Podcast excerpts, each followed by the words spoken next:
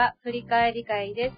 それでは NC 比嘉さんお願いします。今日もあなたにイノベーションよろしくお願いします。えー今回の振り返るゲストはですね、はい。えーこだわり抜かれたお酒の数々や、えー店内の雰囲気が特徴の沖縄県名護市で新たにグランドオープンしたバーナンバーイレブン、えーその代表されている玉木隆二さんを振り返っていきたいと思います。はい。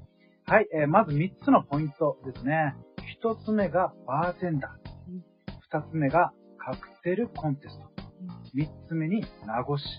それをまとめたラベリングとしては、心の渇きを潤す一杯を届けるバーテンダー。えーその理由としてはですね、玉木さんはこれまでバーテンダーとして国内外で学び、バーテンダーとして様々なスキルを磨き続けている方です。玉木さんは提供するお酒にお客様に幸せになってほしい、まあそのような思いを込めて、一杯一杯、えー丁寧に提供されています。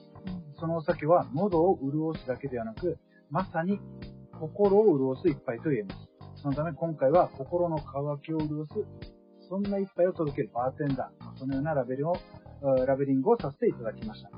まあ、このお収録ですね、通した、あ4回通して、玉木さんの印象、うっちゃん、どうでした？玉木さんはいろんなこと経験してて、うん。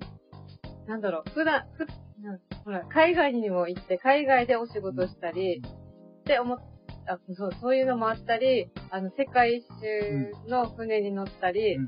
自転車の旅したり、あとなんか、バーテンダー一筋かなって思ってたら、料理の道に入ったりとかもしたじゃないですか。、かじってたから。うん。うん。なんかもう、いろいろぴょんぴょんぴょんぴょん動いてて、お話もいろんなとこに飛んでて、うん。面白かったです。そうですよね。うん。そんな玉木さんの人生活動理念、うんそこからまず振り返っていきたいと思うんですが、はい。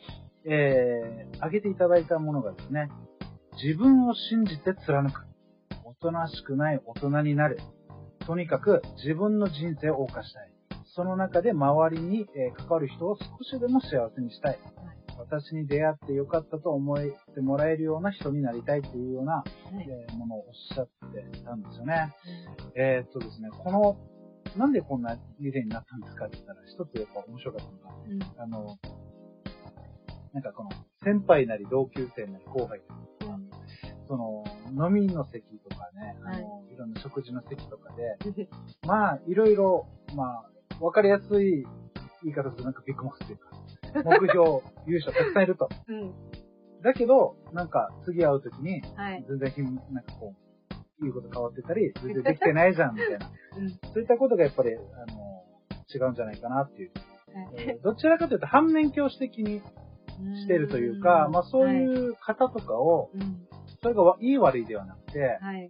玉木さん的には自分とは違うなっていう感じてるんですよね。はい。それをもって、うん玉木さん的には、じゃあそう、自分とは違うってことは、自分が信じた道を貫き通すような、そういった人でありたいな、そういったことを、まあ、理念にされているということなんですよね。はい。あの、なんかこの、彼のその人生を、まあ、20代、先ほど、ジャンさんが言ったこの料理とか、はい。それも、20、20代前半の時に、もう自分設計してたって言ってたじゃないですか。はい。まずは、えー、20代前半で、29歳でバーをオープンしたいというのも決めたということで、えーその前に、じゃあ料理もできた方がいいだろうということで、うん。えー料理の修行はい。を行ったんだけども、そこで壮絶な修行を繰り広げる、ひっくり広げるんですよね。うん。毎日、あの、まあ、お客さんに出すわけじゃない。まかないとして、えー作りなさいと。はいで。それを多分、えーその、こ国長なのかわかんないですけど、その職場長に、うん。えー毎日出すと。はい。このまかないとして、うん食べてもらう。えーちょっと味見してくださいっていう。うん。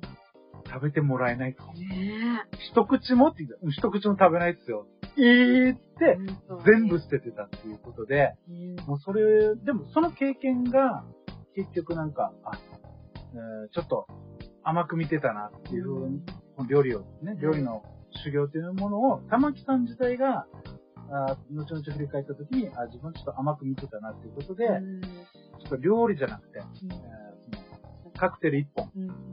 そこに行こうかなっていうふうにはい。なったっていうこのきっかけでしたよね。うんで、戻った時に、はい。一回、えっ、と、時系列で言うと、カクテル入って、うん料理ってカクテル戻ってるんですはい。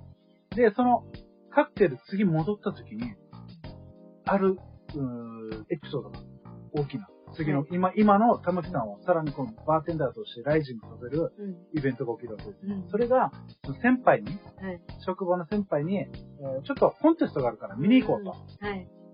あ、いいですよ。っていうことでコンテストを見に行った時に、うん。そこで、えーその40代とか、もうあからさまに自分よりも先輩、うんバーテンダーの方々が、もう危機迫る形で、すごい形相でこのカクテルを、と向き合ってる。それを見たときに、すごい世界だなと。この一杯に人生をかけている姿を見て、とんでもない世界なんだなっていうことを体験して、自分もそこに飛び込みたいというのを感じたっていうところから、実際に玉木さんも自分でコンテストに向かっていって、何回も何回も。はい。しかもむっちゃ緊張したって面白かったですよね。緊張しすぎて、カンカンカンカンカンカン、あの、えっとえー計量カップと、この、シャカシャが。カね、あー、そっか、それあか。のー、なんだろう、混ぜるシシェイカーね、うんシェイカーが当たってカンカンカンカンカン。しかも、会場が超静かだからね、むっちゃ響き渡るっていうね。で飾りもね、手が震えてく、乗らないって言ってますね。そう。そう。ごご飯作らないといけないのがうん、一杯しかくっつかなくて、焦れ、焦れば焦るほどもっと、この、震えるっていうね、うん。悪循環でした。ね、まあそんな話を聞いて、いっちゃんどうでした？面白かったですけど、あと意外だ、コンテストの話で意外だったのが、見た目も関わってくるっていうのに。びっくりしてうんだから自分ラジオの時にも聞いたんですけど、見た目ってあの、作ってるこの工程の見た目ですかって聞いたんですよ。パフォーマンスってことですね。そうです、そうです。そしたら、そうじゃなくって、本当に顔とかの見た目っていうか、え関係ある？って思ってびっくりしました。なんか、これバーテンダーとしての、なんなんだ、見た目みたいな。いわゆるなんかジェントルマンチックというか、うん。なんか、えっと、まあ、聞いてる方がどういうバーテンダーの方を想像していらっしゃるかわからないですけど、はいい、わゆるなんかこの白シャツに、はい。なんか、なんなんだろう、あの、スーツの中に着るやつ、ジジャケット着て、うん。あの、なまあ、長袖のスーツ、あ、シャツですよね。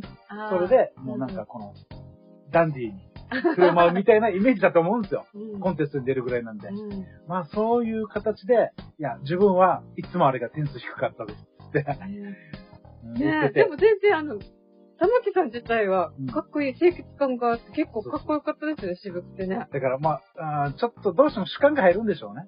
この審査員のね。あ女性が多かったら変わってる。も確かに確かに、それもあるかも。ねあとは、そのコンテストで日本と海外が違うっていうのも特徴として言ってましたよね。うんで、日本は、えーまあ、もう今言われたような形で、まあ、パフォーマンスとか味とか、えー見た目とか。うん。海外の場合、これにトークが入ってくる。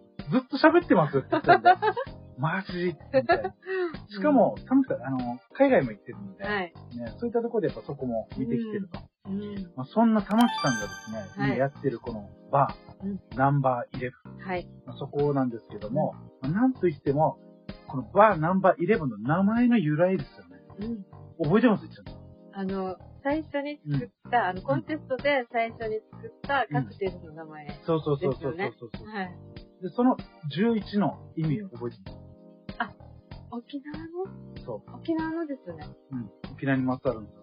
えっとね、あの、ほら、あの、なんとか登録、世界遺産登録。そうそうそう、世界遺産。首里城はがい世界遺産登録、うん日本、え、え？合ってる、日本で？日本で世界10 11個目。そう。それにちなんでバーナンバー、あ、イレブンってやってるんですよね。かっこいい。なので、そのカクテルもあるらしいんですけど、負けたからコンテストで。これはもうあんま出したくないと。おね客さんからお金取ってまでは出したくないということで、うんただその幻の、はい。えーその沖縄にちなんでるっていうことですね。うんで、その、えーバーナンバーイレブンの思いとしては、うんどういったことですかっていうと、やはり名護市に、はいそのバーのうんおもっと文化を根付かせたいし、もっとそのバーを通して沖縄の良さ、うんえーこれはカクテル、お酒だけじゃなくて、はい。えーなんだ、文化全体ですよね。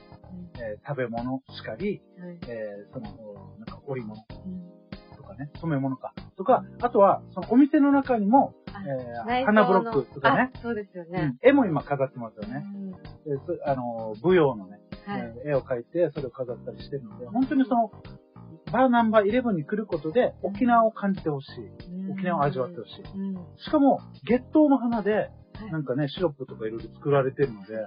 そうそうそう。それも、はいえーすぐ行って、ちょっと月桃のお酒作ってくださいってことで、我々飲みましたけど、とっても美味しいですよね。美味しいです。ちなみに何でも作れますよ。何でもですよね。はい。ビビ、あの、本当に、あの、この、えー放送の中でも言いましたけど、はい作品って感じです。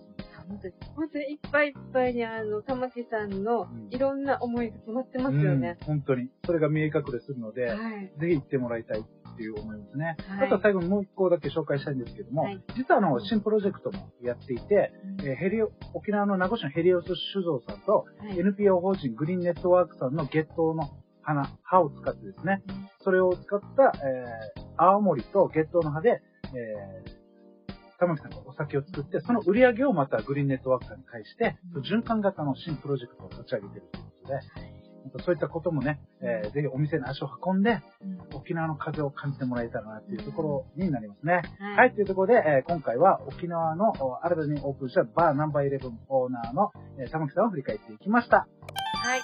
バーナンバー11オーナー、玉木隆二さんへのご連絡先は、インスタグラムとフェイスブックがありますので、bar.no.11 bar.number.11 で検索お願いします。YouTube の概要欄からもご確認ください。本日は以上になります。See you!